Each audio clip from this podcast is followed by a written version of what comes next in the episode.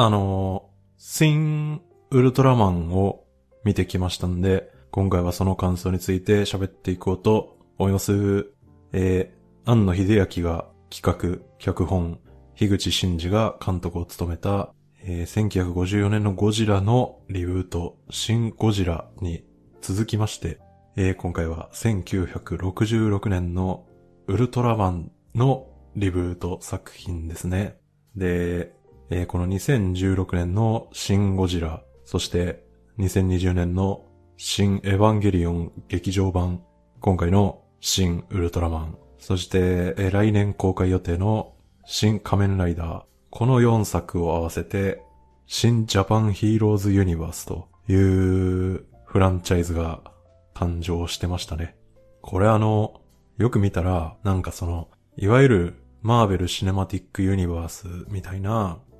各映画の物語が、まあ、同じ世界観を共有していて、それぞれの映画がストーリーをクロスオーバーさせていくっていうようなユニバースではなく、えー、単にですね、各コンテンツの半減元が、えー、何か合同でイベントとか商品開発をしますっていう、そういうフランチャイズみたいですね。なのでまあ、なんか少しがっかりな気もしますが、ただまあ、ね、今更ハリウッド映画のこの最前線のね、その真似事をしたところで、ねえっていうところはあるんで、まあまあこれぐらいの感じになるのはやむを得ないかなっていう感じですけども。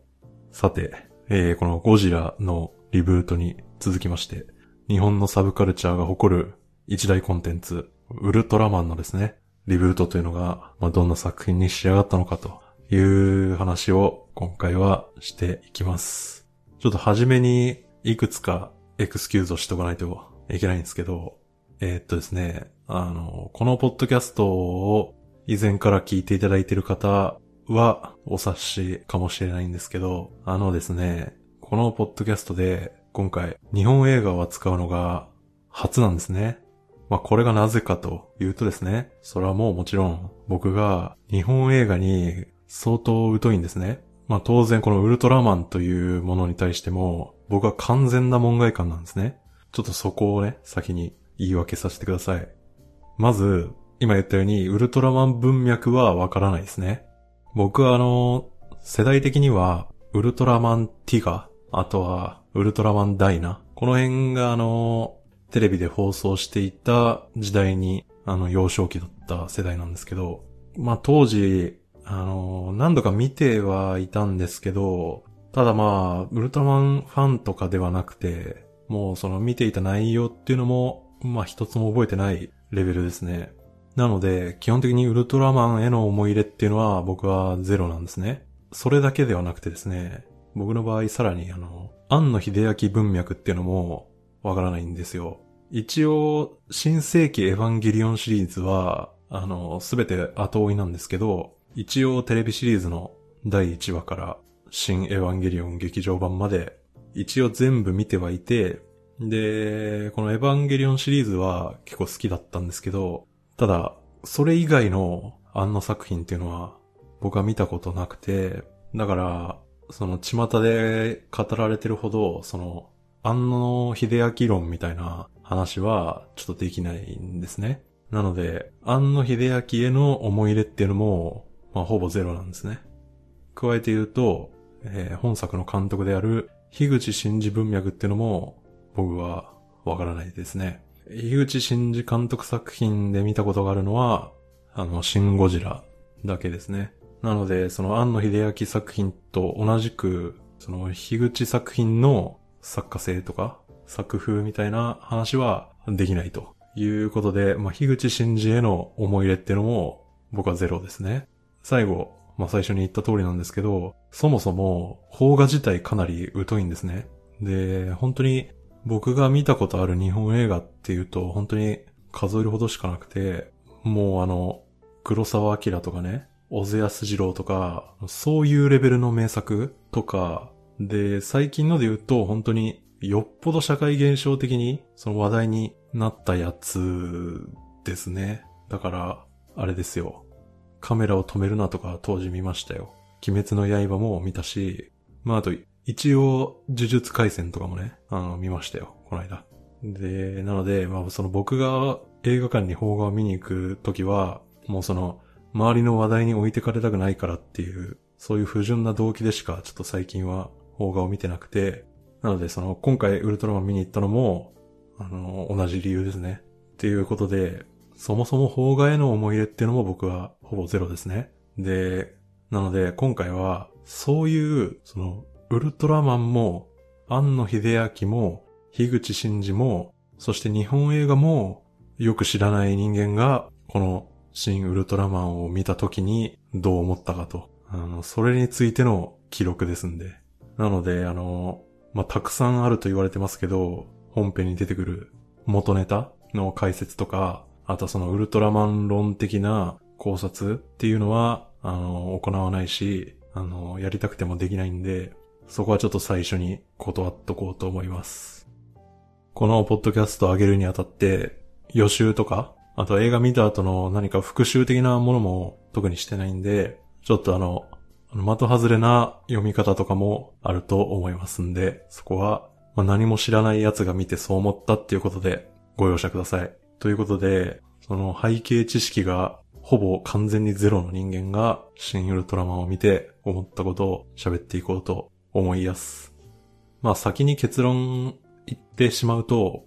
まあ部分的には結構楽しんだ箇所も結構あるんですけど、ただ作品全体としてはやっぱりちょっと自分には厳しかったですね。まあ、ただあの、この映画見ながら、そのウルトラマンとは何なのかみたいな、そういうことについては結構勉強させてもらいまして。で、興味深くはありましたね。なので、その、興味深い部分は面白く見たんですけど、で、ただ、あの、それが好きかって言われるとね、そうではないっていう感じですね、正直。で、まあ、僕がこれはいいなって思った、そのウルトラマンらしさらへんからちょっと話していくと、そのウルトラマンっていうのは別に神みたいな存在ではないし、そのなんかいわゆるスーパーヒーロー、アメコミ的スーパーヒーローとは違うぞっていう、なんかそういう設定はやっぱ良かったですね。まあ実際劇中であの、斎藤匠演じる神長真司がですね、ウルトラマンは神ではないみたいなことをそのまま言ってましたけど、まあそうでしたね。ウルトラマンっていうのは人類を救い、人類を滑るために舞い降りた神などではなくて、そのウルトラマンというね、その彼が端的にその人間に力を貸したいと思うから困ってる相手を助けたいっていう、そういう思いからね、その単純な感情によってウルトラマンは地球で活動していて、で、その感情による行動の結果、その結果として人間にはそのウルトラマンがまあヒーローみたいに見えるっていう、そういう話。だからその、この映画も、その、ウルトラマンが一方的に人類を救って、で、人類も、ただウルトラマンに頼って救われる街みたいな、いう状況ではなくて、まあ、一応ですけどね、そのなんか、ほぼ形だけみたいな感じでしたけど、ウルトラマンのために人類も、その彼に協力をするっていうね、あの、そういうクライマックスになってたのは、あの、良かったですね。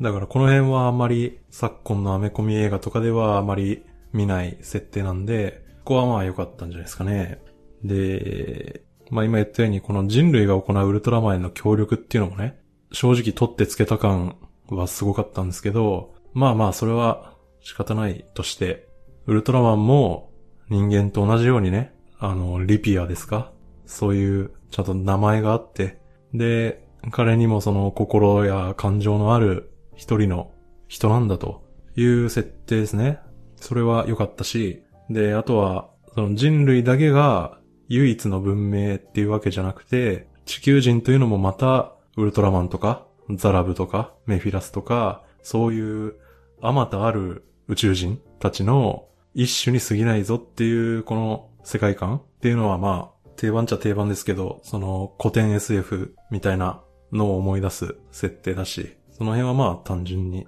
良かったですね。で、あと、そのウルトラマンっていう存在の、なんか不気味さと若干の気持ち悪さ。で、これがちょっと、ちょっと面白が入ってるみたいな、そのニュアンスも僕は、あの、そこは面白く見ましたね。例えばその、ウルトラマンって、その神長真司の体を借りれば、人間と問題なく会話できるんですけど、ウルトラマンの状態になっちゃうと、もうあの人間との会話ができなくなって、黙々と行動しているように見えるんですよね。だからウルトラマンの状態になると、なかなか感情が見えないっていうね、ところとか、あとはそもそものあの、あのぬべっとした立ち姿で戦う時のあの、やたら猫背のあのなんか、ダサさとかですね。あとはあの、彼が飛んでいる時は、もうその、明らかに人形が飛んでるようにしか見えない体が硬直しているあの姿。極めつけはですね、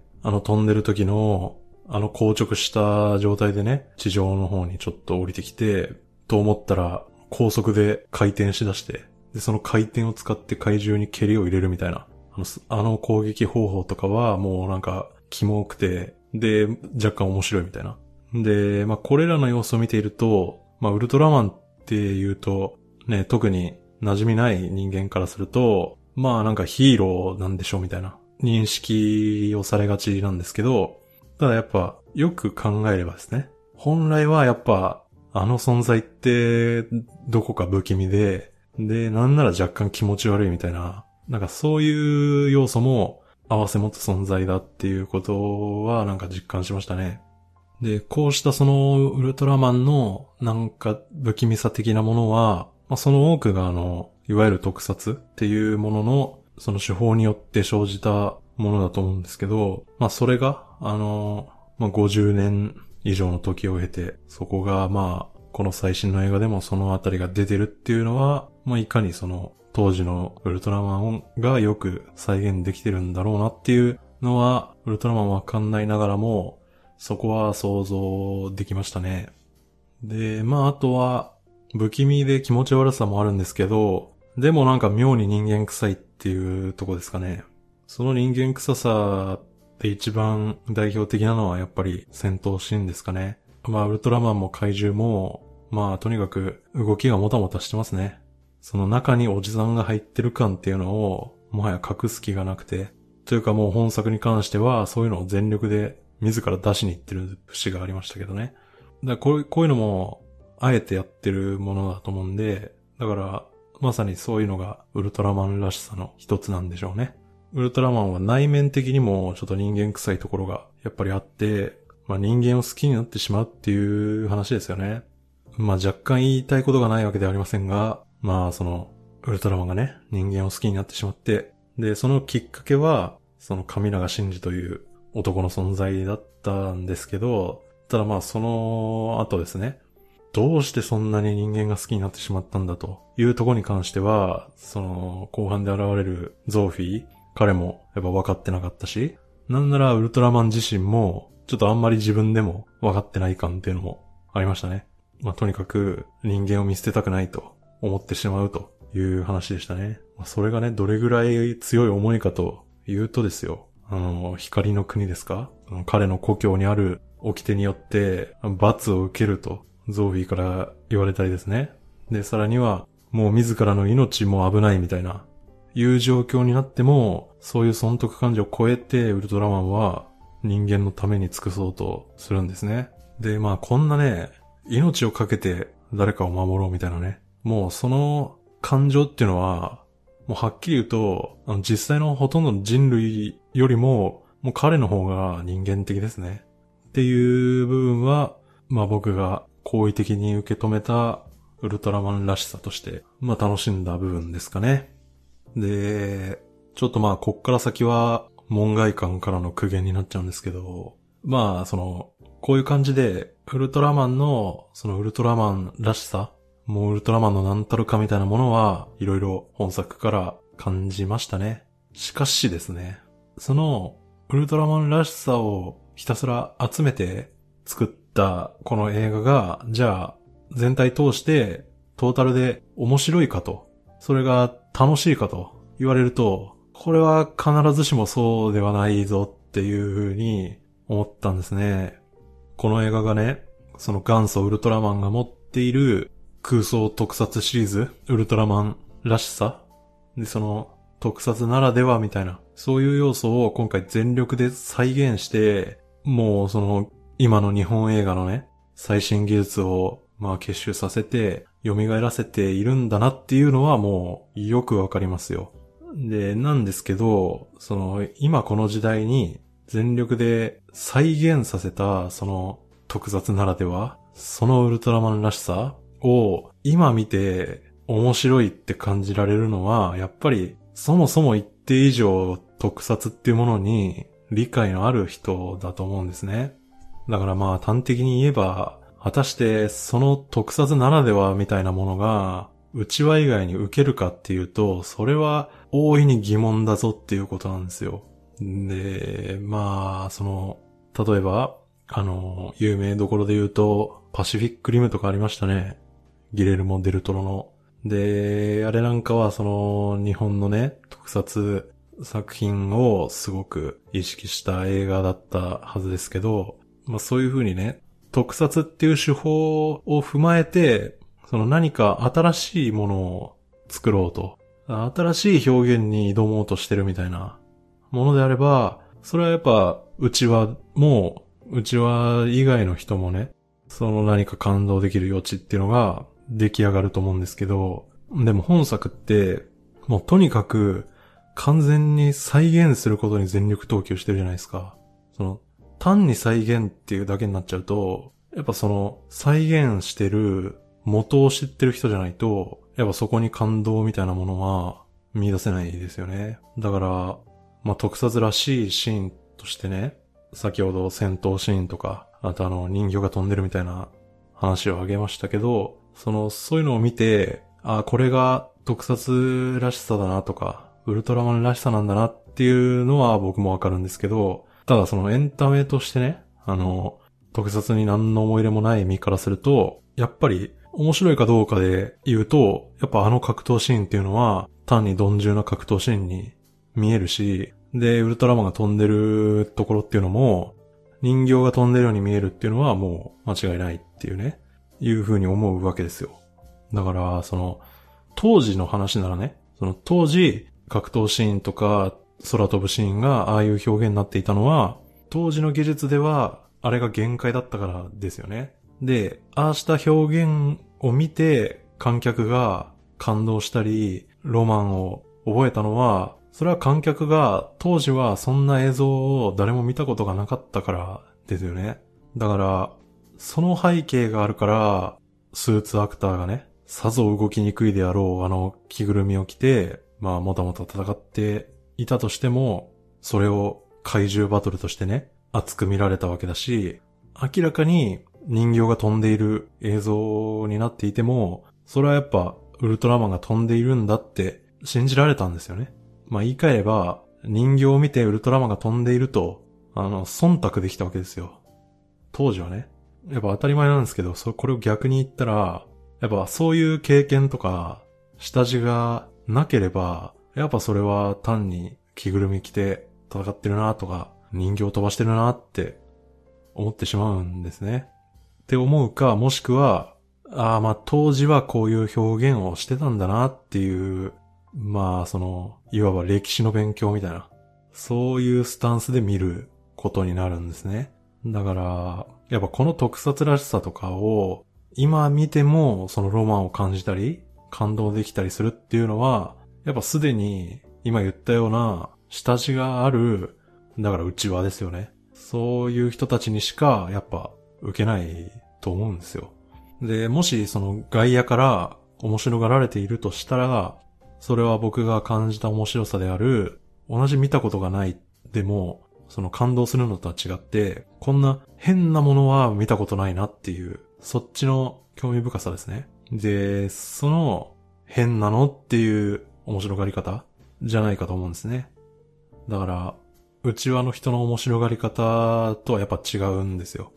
そのワクワクしたり、かっこいいなって本気で思ったりみたいなことは、まあ、しないですね。だから、ウルトラマンとか、特撮の文脈を知らない僕なんかは、まあ、ほとんどその、歴史の勉強として、こういうことだったんだな、ウルトラマンっていうのは、みたいな、勉強になるなっていうスタンスで見ることになりましたね。だから、何か、ウルトラマンに対して深い感動とか興奮を覚えるってことは、まあないですね。そのまあ完全にその、向いてる方向が僕ら外野ではないなっていうのが、まあ、すごく伝わってくる映画にはなってましたね。だからまあ、目を向けられてない人たちはやっぱ楽しみにくいんじゃないですかね。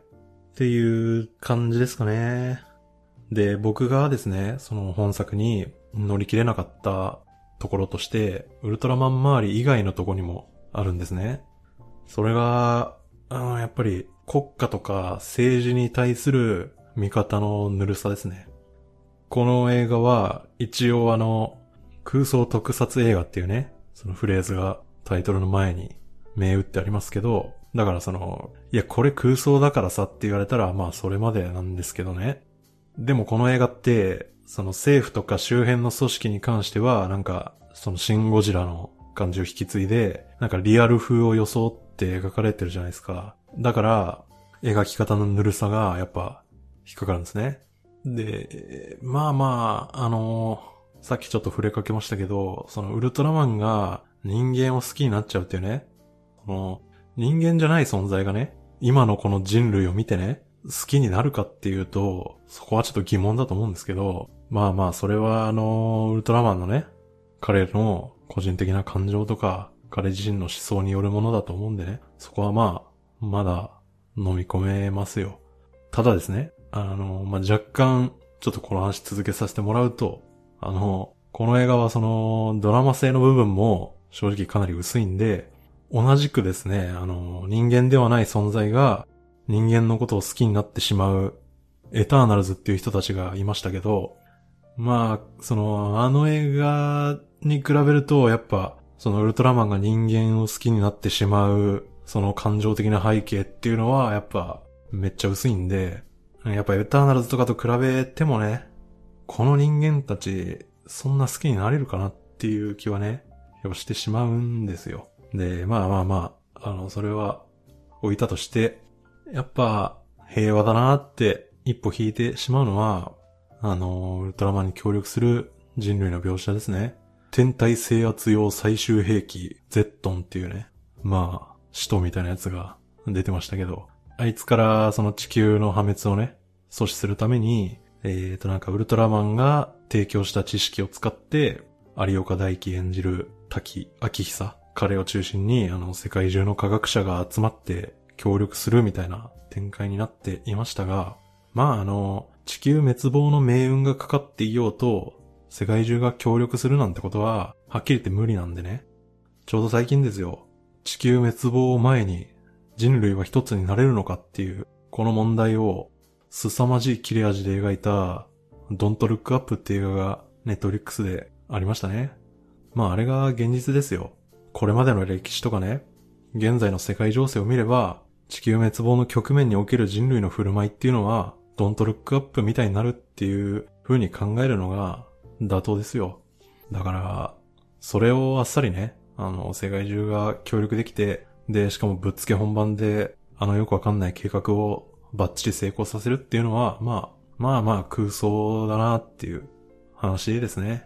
あとは、あの、日本国内の話ですね。政治に関する描写っていうのも、やっぱりね、いまいちですね。その、なんか下手にやっぱリアル路線で描こうとしてるから、そのなんかぬるさが引っかかっちゃうんですよね。もっと適当な感じでやってくれれば、そういうハードルで見れるんですけど、なんかそれっぽくやるじゃないですか。これもあの、まあ空想だからさって言われたら、やっぱそれまでなんですけど、その政治批判みたいなものが、まあ批判としてあんまり機能してないですね。で、その、あの映画では、ザラブとか、あとはその後、メフィラスあの、彼らを前に、いいダクダクと自ら率先して、日本が言いなりになっていくじゃないですか。まあ日本だけでなく世界各国でしたけどね。そういう状況が描かれて、で、劇中ちょいちょいあの、他のね、その普段の政治的決定とか、他のことに関する仕事はちんたらしてんのに、こういうことに関しては仕事が早いな、みたいな、そういう突っ込みがされていたりして、まあ多少その、今の日本の政治を批判しようとしている目線は若干感じましたね。なんですけど、この映画で描かれてる日本って、現実の日本よりもはるかにまともなんで、あの劇中の日本に対して批判的な目線を注がれても、ちょっと困るところがあるんですよね。その、劇中の日本っていうのは、ザラブとかメフィラスに対して、まあ、自ら率先して服従していきますよね。でもまあ、ザラブとかメフィラス級の存在だったら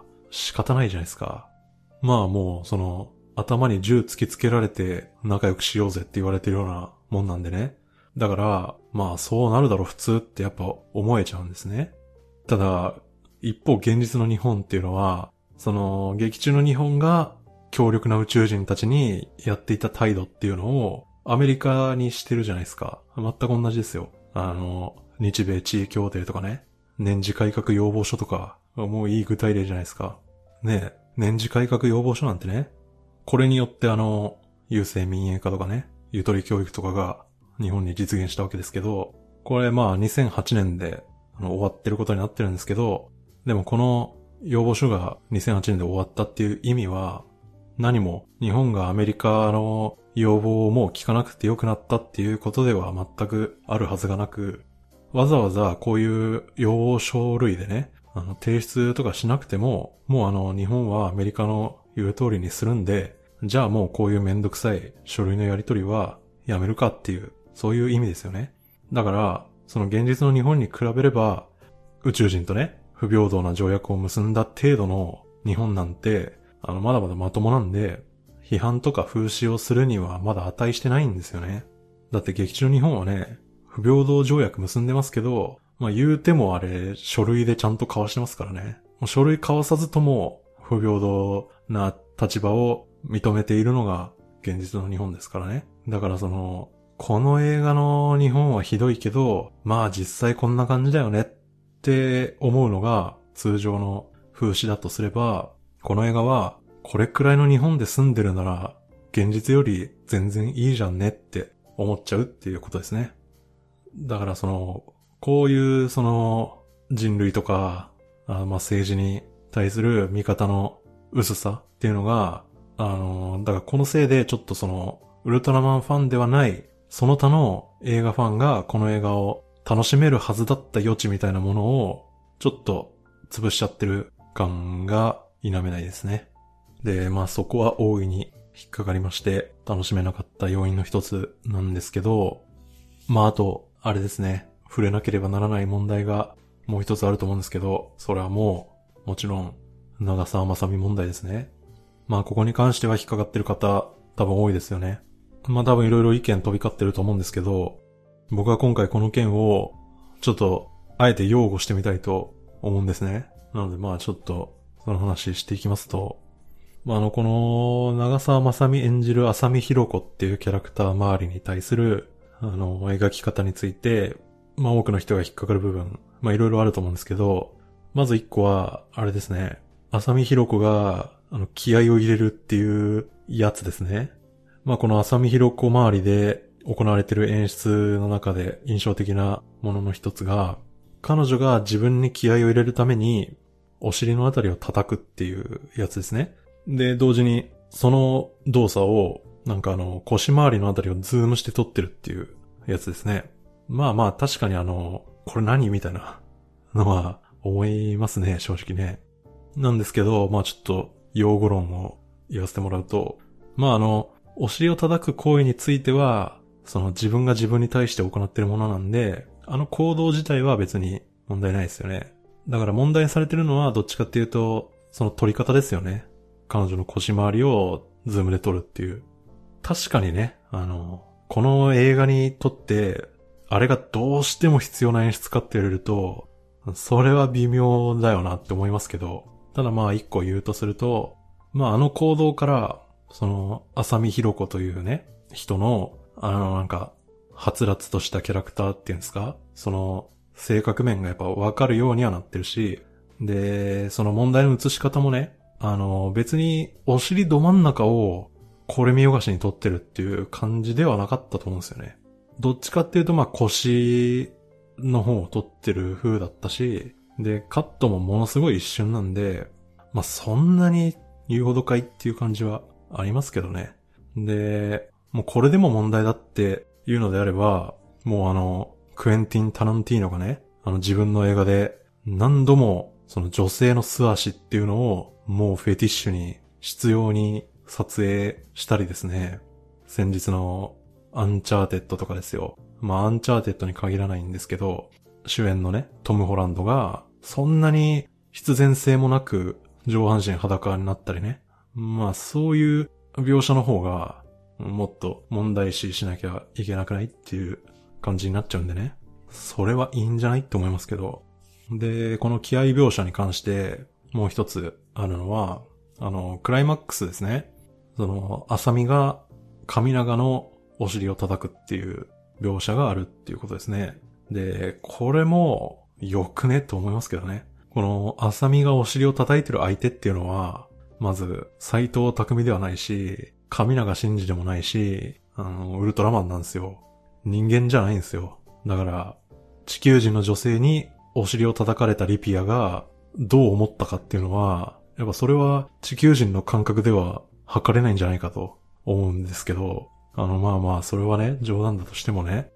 叩いてる浅見側からしても、まあ、すでにその気合を入れるときに自分のお尻を叩く人なんで、その描写によってすでにその、お尻を叩く程度のことは別に性的な何かではないみたいな、いう考えを持ってるキャラクターだってことはわかるんで、その別にリピアのお尻を叩くことに、その気合を入れる以外の考えは特にないっていうね、ことは、まあわかると思うんで、で、まあ何よりですね、あの演出って、その、神長と浅見が、ついにそのバディとしてね、関係性をついに気づけた瞬間であることを表す演出じゃないですか。だから、まあそのバディっていうね、もうお互いを信頼し合っている関係ですよ。で、その関係性にある二人の間に行われたボディタッチっていうのが、まあ、何かハラスメントになるってことはなくないっていう感じなんですよね。なるんだったら、それはもう信頼関係では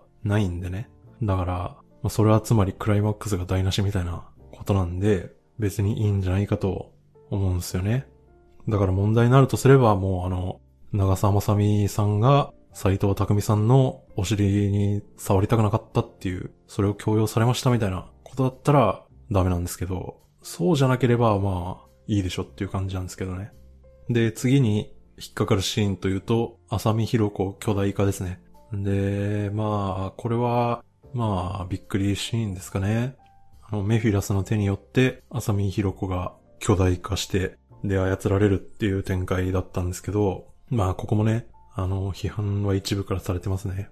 で、まあちょっとここに関しては、ウルトラマンファンではない身からすると、この展開の面白さっていうのは、ちょっと全然理解できなかったし、で、あと、あの、巨大化した長澤まさみの、あの、撮り方に対する意図っていうのは、ちょっと僕にはわかんなかったんで、ここに関しては正直あんまり擁護しにくいんですけど、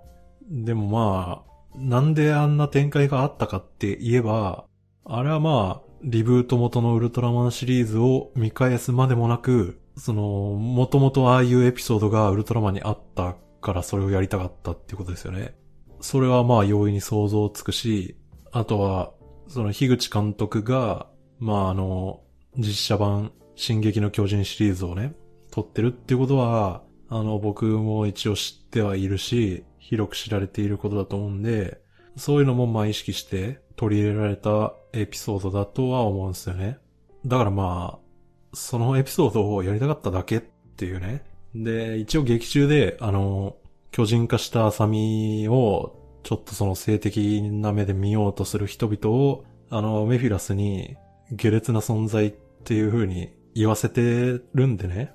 だから、その本当に昔のエピソードを再現したかっただけで、そのもう他に何か意味はないから許してくれっていう、なんかそういうことかなとはちょっと思いましたけど。ただまあ、それにしてはね、ちょっと撮り方があれだった感じありますけどね。まあ、ここはちょっとわかんなかったですね。なので、ここはちょっとまあ言われても仕方ない感じはありましたがね、正直ね。で、まあ一番多分言われてるのは、もう一個の三つ目で、神長真司、浅見弘子の匂いを嗅いでしまう事件ですね。まあ、これが多分一番引っかかってますよね。多くの方がね。で、まあここについてはちょっと無理やり擁護してみたいと思うんですけど、まあまず言うと、あの、お尻の件で話した通り、あの、浅見のあの大衆を嗅いでいるのはね、斎藤匠でもなく、神長真司でもなく、リピアさんですから、人間ではないですから。だからその、あれは人間が人間の匂いを嗅いでいるんではなくて、どちらかというと、あの、警察犬がね、捜査のために人間の匂いを嗅ぐみたいな、そういうイメージの方が適切でしょうね。ただまあその批判的な意見の中で多いのは、まあそれよりも、そのお尻の剣と同様、そもそもあんな演出が作劇上どうしても必要だったのかっていうね、ことだと思うんですけど、うん、まあこれも確かに、その、どうしても必要かって言われると、別になくてもいいんじゃねって思いますけどね。特にね、なんかその、ウルトラマンが匂いを嗅ぐ演出の前にね、なんかあの、アサミが、なんか全然お風呂入ってないみたいな発言をわざわざさせてて、なんかそういうのは、ちょっと必要性は本当にわかんなかったですけどね。そこは本当に観客がただただ居心地悪くなるだけっていう演出だったんで、やっぱここの意図もちょっとわかんないんですけど、なのでその、わざわざその浅見の匂いのところを強調させた部分に関しては、もうはっきり言っていらないと思うんですけど、ただそのウルトラマンが匂いを嗅いだっていうことに関してだけちょっと擁護すると、匂いっていうのは地球に生きる動物にとって重要な要素じゃないですか。その動物ってその匂いで敵と仲間を判別したりね。それこそフェロモンであの交尾の相手を呼び寄せたりね。だから本来動物っていうのは、匂い抜きには生きていくことができないものですね。だからまあ今回その、多少無理があることはもう否定できないんですけど、その地球を救うためにはね、ウルトラマンがアサミの匂いを嗅がなければならないという形で、まあやむを得ず、ウルトラマンが匂いを嗅ぐわけですよね。でもこれによってね、ウルトラマンという宇宙人が、その地球に生息する動物の生態を学んだっていうね、その、こう、そういうことにつながるのではないかということですよ。その地球の動物には、まあ各個体特有の匂いがあってですね。で、その人間が、そしてその浅見ひろ子という個体に、まあどのような匂いがあるのかを、これはまあ学術的に学ぶわけですよ。だから、この匂いを嗅ぐ描写を通してね、そのウルトラマンがまた一つ人間という生き物への理解を深めたと。うん、そういう言い方をね、してみてもいいんじゃないかと。まあまあこの描写の取り方に関しても、ウルトラマンが浅見の匂いを嗅ぐ動作っていうのは、多分ですけど、その人間の嗅ぎ方とはやっぱ違う演出にしてましたよね。その、鼻で空気を吸い込むんじゃなくて、なんかあの顔を近づけただけみたいな感じだったと思うんですよ。多分。だからまあその、まあ一応、これはもう斎藤匠が長澤まさみの匂いを嗅いでいるぞみたいな、あのそういう感じを、まあ、なるべくなくそうとする努力は伺えましたからね。だからまあ、そうまでしてあの描写を入れたってことは、まあ何らかの意図があるのではないかと思うわけなんですけど、で、その、こんなね、確実に批判が寄せられるであろう描写を、まあ、ああまでして、なぜ取り入れたのかといえば、これはですね、あの、ウルトラマンという存在に、こう、少しでも深く人間という生き物をね、理解させようということで、これも割と真面目に考えてのものだった可能性というのをね、ちょっと指摘しておきますよ。で、あの、ウルトラマンが本気で人間を知りたいのであれば、あんなね、本を高速で読み漁るだけでは十分なはずはなくてですね、そこはもちろん人間との身体的な触れ合い、最終的には、その人間の営む性愛ってものについても学んでいかなければならないはずなんですよ。なんですけど、でも、その直接的に恋愛とか性を取り入れてしまうのは、さすがにウルトラマンらしさに反するため、ウルトラマンと人間の身体に関わる演出っていうものを、まあ、ああいう匂いを嗅ぐとか、そのお尻を叩くみたいなものに、まあなんとか抑えたっていう、そういうふうに考えることはできないのかという指摘です。だからね、だそこの人間の身体に関わる描写に対して、その匂いとか、お尻すら表現することを、もし許さないんであれば、それはもうある意味、人間という動物の否定につながるのではないかと。ねその過剰な自己否定の先に、一体何があるというのかと。その、人間という動物の身体性に関わらずして、人間ではない存在が、人間という存在を理解できたと言えるのかっていうね。で、そういう形で人間という存在を理解せずに、人間を好きになったと言い出すことに、果たしてどれだけの説得力があるのかと、意味があるのかということですね。まあ実際ね、あの、エターナルズだってあの、人間とね、家族作ったりしてたじゃないですか。だからまあ真面目に考え出せば、やっぱそういう話になっていくはずなんでね。だからまあ、ね、まあ無理があるにしても、こういうね、見方を無理やりするのも、また一興なのではないでしょうかね。ということで、以上、無理やりな深読みによる、あえての長澤まさみ問題、用語でした。まあ、巨人化はちょっとよくわかんなかったですけどね。っていうね。で、まあ、ここまで長々と大半を否定的な感想で述べてきたんですけど、まあだから、この映画を見て最も強く抱いた印象を一言で表せば、それはやはり、うちは受けですね。これはもう、やっぱ、ウルトラマン好きによるウルトラマン好きのための映画でしたね。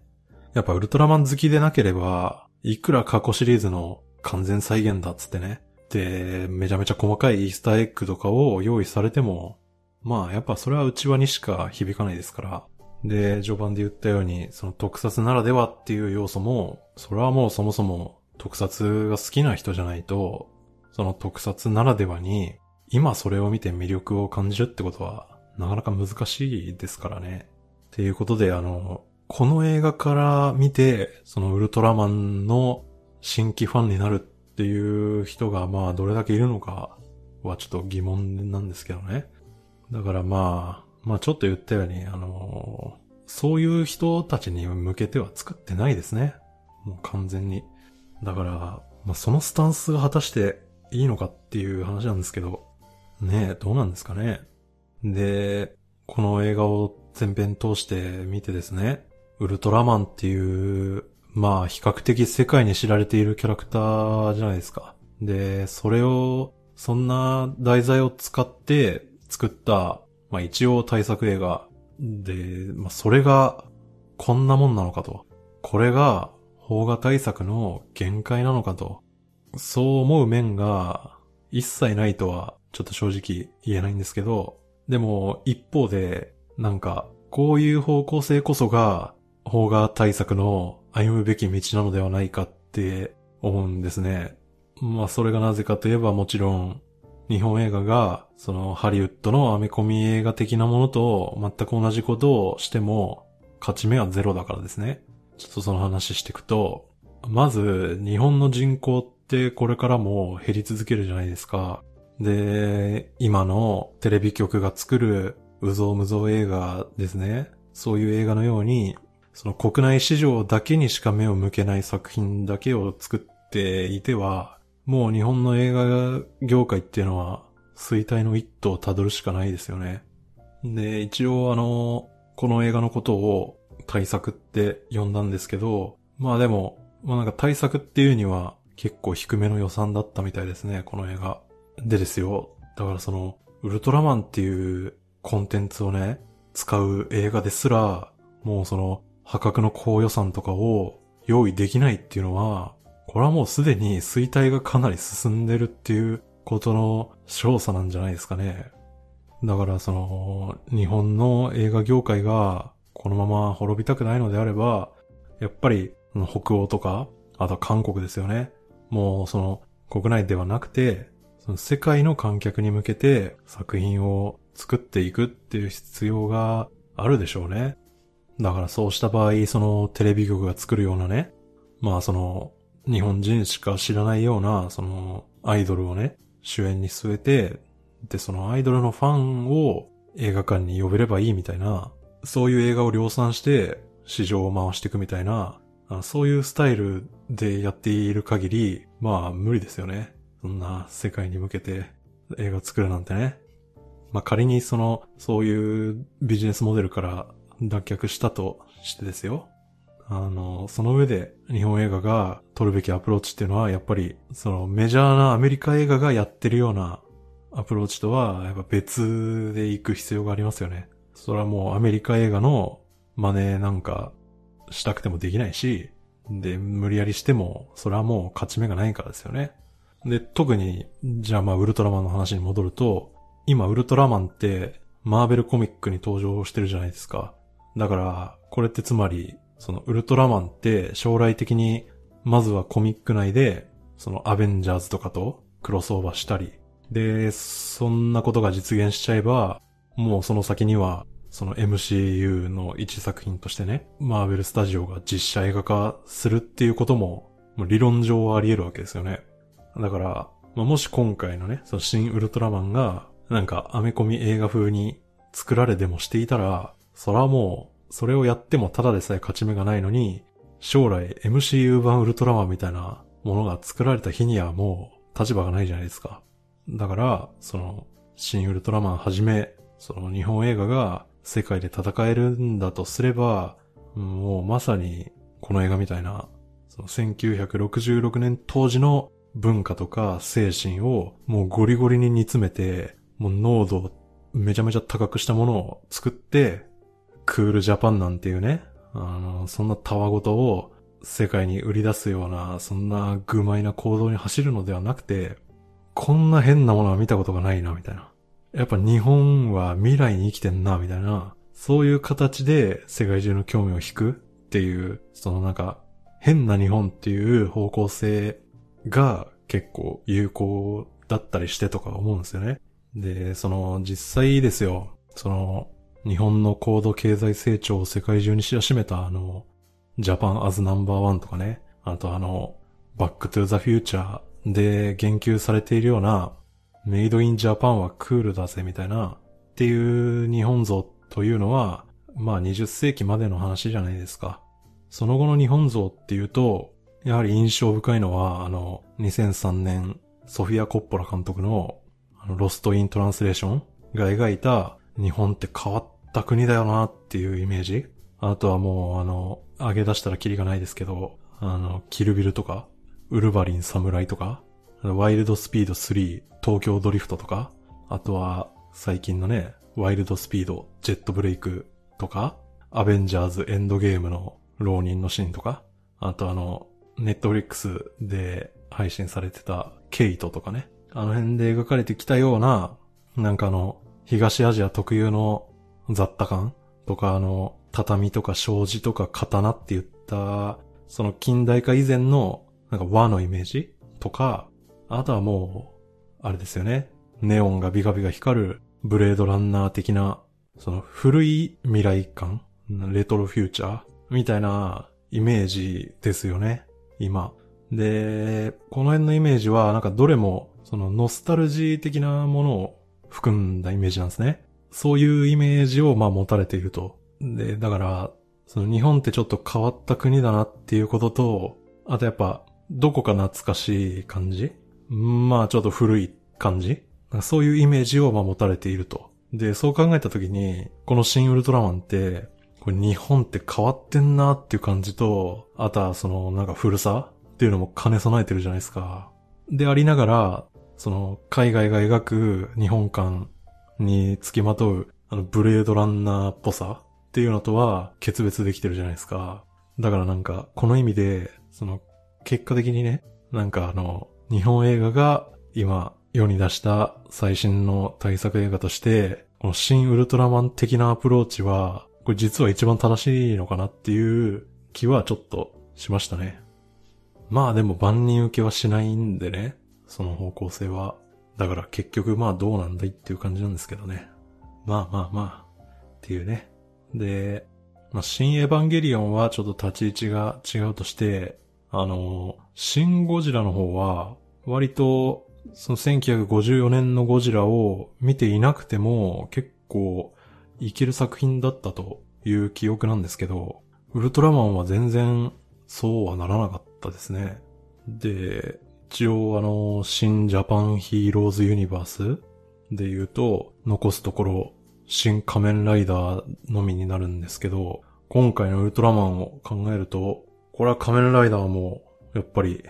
仮面ライダーファン向けの映画になってしまうんですかね。僕個人で言うと、仮面ライダーについても、まあ完全な門外観なんで、次回も内輪には入れない可能性が非常に高いんですけど、でもまあ、きっとね、その新仮面ライダーも、いわゆるアメリカ的なヒーロー映画とは、かけ離れた作品になるであろうことが予測できるんで、だからまあ、次はどんな変なものが見られるかなっていう、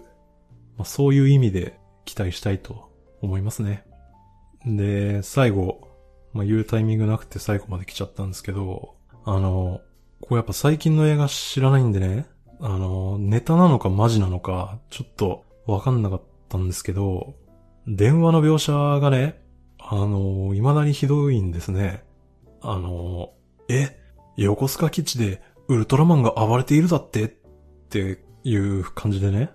電話を受けた人が電話の相手が言ったことをそのままリピートするっていう電話描写がありますよね。あれがね、まあ僕はなんかギャグなのかなって思って最初笑ったんですけど、でもなんか2、3回あったんでね、これもしかしてマジでやってんのかと思って、これね、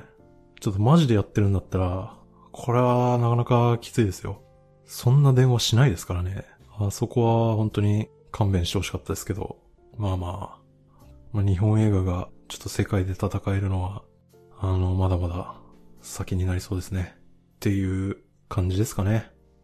はい。ということで、じゃあまた次回、さよなら。